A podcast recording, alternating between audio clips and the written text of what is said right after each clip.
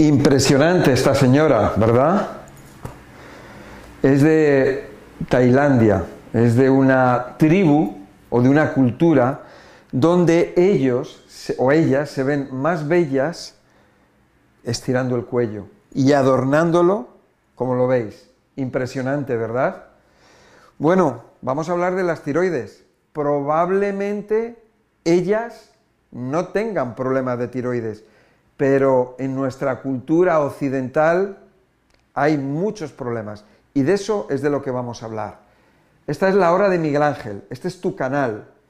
Y este problema con el que nos encontramos cada día más y más, con más y más personas, pues tenemos que ver qué podemos hacer. Porque en primer lugar, la tiroides o el tiroides es una glándula que nos la vamos a encontrar en el cuello, o es una glándula muy especial, muy delicada, muy sensible, muy potente. Se encarga del equilibrio, se va a encargar de equilibrar las funciones metabólicas de nuestro organismo, como puede ser la temperatura, por ejemplo, pero sobre todo la energía. Una persona que tiene un problema de tiroides, por ejemplo en el hipotiroidismo, puede estar con la energía baja. En el hipertiroidismo, todo lo contrario, puede estar muy acelerada. Por lo tanto, la tiroides está relacionada con el sistema nervioso autónomo, o sea, el estrés. Probablemente esta señora esté muy desestresada. Seguramente nosotros, nuestras mujeres en esta sociedad, estaremos muy, muy estresados en general. Bueno, fijaros qué belleza, impresionante, el rostro que tiene. Aparte de que es bella, también una de las, que una de las cosas que se le nota es que está relajada, está, no está tensa. ¿eh? Bueno, vamos a ver este problema, el problema de la tiroides, hipotiroidismo, hipertiroidismo, Hashimoto, bueno, diferentes nombres que se le pueden dar a las diferentes variedades de desarreglos o desequilibrios en la tiroides. Una de las cosas que yo me encuentro en las consultas es la toxicidad en las tiroides. Son dos glándulas que se intoxican mucho. Son fuertes, son fuertes esas glándulas, pero también son muy delicadas, son muy sensibles, además están muy relacionadas con unas glándulas que tenemos en la cabeza, que es el hipotálamo y la hipófisis, hipófisis o pituitaria. La hipófisis, o también llamada pituitaria, fabrica una hormona que es la hormona estimulante de la tiroides, en sus siglas TSH. Cuando se detecta que la tiroides está baja, no va bien, fabrica pocas hormonas, entonces la, hipófisis va a mandar más TSH, más hormona estimulante de la tiroides, para que suba la energía, suba lo que es la fuerza o el funcionamiento de la, de la tiroides. Si está muy acelerada, por el contrario, la hipófisis lo que va a mandar es menos estímulo, menos hormona estimulante para la tiroides, para que baje. Por eso, la TSH es un indicador del hipo o del hipertiroidismo. Muchas veces el hipotiroidismo puede ser causado por la falta de yodo. Recordar, si lo habéis escuchado alguna vez o lo habéis visto, personas que se les hincha el cuello, se le llama bocio, se les hincha, se les inflama la tiroides debido a la carencia de yodo. Ojo, por personas que viven en lugares donde en esos terrenos no hay yodo y por lo tanto su alimentación carece de, este, este mineral fundamental. Podríamos decir que del yodo que incorporamos en nuestro cuerpo o de las necesidades de yodo que precisa nuestro organismo, más del 60% es requerido por la tiroides. O sea, es una gran consumidora de yodo, pero, pero cantidades muy chiquititas. Bueno, eh, vamos a ver una cosa. Vamos a ver una cosa. ¿Qué es lo que pasa con las personas, con las mujeres, que hay tanto hipotiroidismo? Probablemente ¿Están bajas de yodo? Podría ser. Pero, ¿qué puede ocasionar el que no llegue el yodo a la tiroides? ¿Qué puede ocasionar el que haya un gran desgaste de yodo por parte de la tiroides? ¿O qué puede ocasionar algo añadido que impida que la tiroides, a pesar de tener yodo, la impida realizar su función? ¿Qué puede ser? Puede ser el hipotálamo, puede ser la hipófisis o pituitaria, o puede ser también el sistema nervioso autónomo, el estrés, sistema nervioso autónomo simpático, el estrés. Bueno, tenemos estos factores, pero también tenemos otro factor, y es el factor que he comentado al principio, de la intoxicación, alimentación, alimentación basada en almidones, almidones que provienen de la industria, almidones, bueno, que los podemos fabricar en casa a partir de cereales, tubérculos y legumbres. Ese exceso de ese tipo de almidones va a hacer que la tiroides no funcione bien y va a contribuir a que se formen quistes. Quistes o protuberancias, acumulaciones de toxicidad en la tiroides. Bien, a partir de ahí se pueden generar otros problemas mayores en la tiroides, como puede ser el cáncer.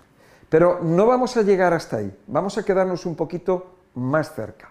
Vamos a ver cómo podemos prevenir. Hay un problema. No solamente son los almidones, sino los metales pesados. Metales pesados que afectan mucho a la tiroides. Uno de ellos es el plomo, otro de ellos es el arsénico y otro es el cadmio. No vamos a hablar ni del aluminio ni de mercurio, porque por supuesto que la afectan. También hay otros elementos contaminantes que afectan muchísimo a la tiroides. Digo que es una, una glándula muy potente, pero es muy sensible. Vamos a ver, ¿cómo podemos ayudar con nuestra tiroides? Lo que tenemos que hacer es basar nuestra alimentación en la reducción de almidones, o sea, todo lo que son cereales, lo que son Em, tubérculos y legumbres.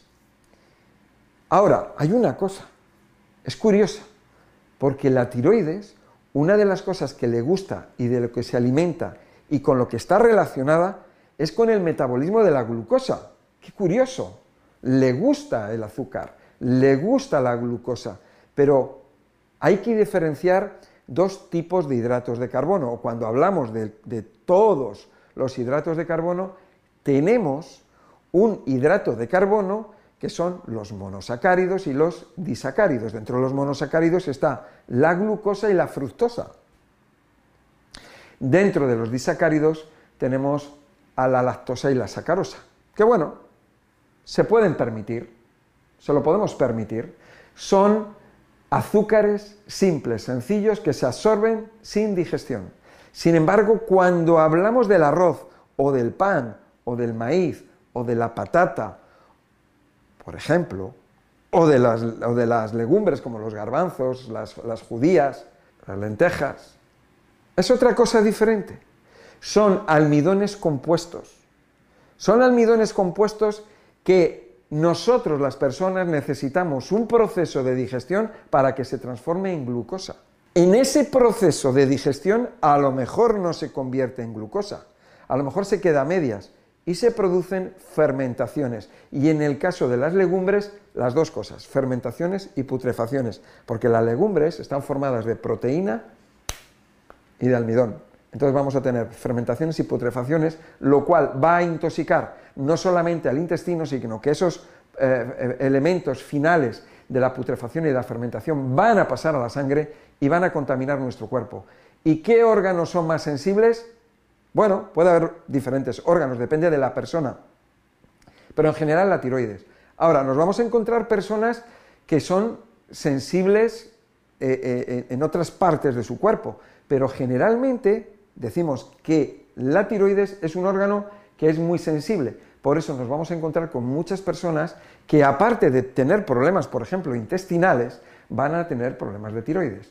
O a lo mejor no tienen problemas intestinales, a lo mejor tienen problemas circulatorios y de tiroides. o tienen problemas de diabetes y tienen problemas de tiroides, o no tienen aparentemente nada y los tienen de tiroides.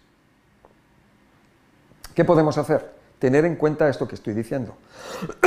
cuidado, cuidado con los hidratos de carbono. No es lo mismo la fruta, no es lo mismo la fruta que el arroz, no es lo mismo la fruta que la, que la patata o la papa, no es lo mismo la fruta que el pan o los cereales.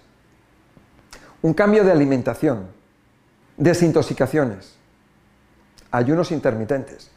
Ese tipo de cosas son las que nos van a ayudar a prevenir. Cuando una persona tiene problemas de tiroides, tiene que tomar un fármaco que es el eutiros. Hay personas que me dicen, ¿cómo puedo quitar ese fármaco? Depende. Depende de la disciplina que vayas a tener y depende de la paciencia porque, honestamente, la tiroides es un órgano que se intoxica y para desintoxicarlo se necesita tiempo. No se desintoxica en, en tres meses o en un año. Hay personas que sí. Hay personas que pueden equilibrar otra vez la tiroides. Pero hay personas que necesitan años. No es una cuestión de una pastilla farmacéutica o de una pastilla natural o de unas hierbas naturales. No. Es una cuestión de costumbres, es una cuestión de acumulación de toxinas en la tiroides. Y la persona tiene que estar mentalizada y tiene que estar disciplinada. Si lo consigue, si lo hace, ya va por el camino.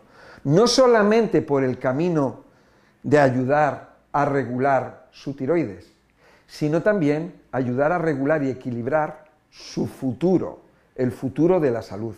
Y el futuro de la salud pasa por estar descontaminado, por alimentarse bien y por lo emocional, porque nos olvidamos mucho de lo emocional.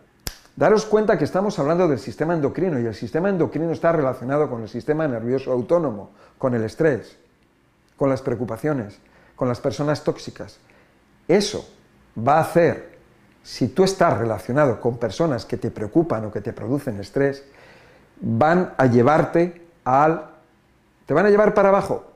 Si nosotros conseguimos ir controlando eh, estos factores de alimentación y factores ambientales de la relación con otras personas, entonces vamos a conseguir desintoxicarnos física y emocionalmente. Y vamos a conseguir tener un aspecto como esta señora. Esta señora se la ve que es adulta, pero tiene, tiene un semblante saludable. Eso es lo que queremos, salud. Queremos futuro. Queremos que esa juventud no perderla rápidamente, sino intentar alargarla lo más posible. Queremos la juventud de nuestras tiroides. Tiroides que funcionen bien el máximo de tiempo o que funcionen bien siempre. Espero que te haya gustado este vídeo, espero que te haya gustado. Si es así, dale a me gusta, compártelo, suscríbete, dale a la campanilla y recuerda que estoy en Instagram, en Facebook, en TikTok, aquí, en este canal, en YouTube y también si necesitas ayuda puedes tener una consulta conmigo, cuando quieras, cuando lo necesites. Muchas gracias y nos vemos en el siguiente vídeo.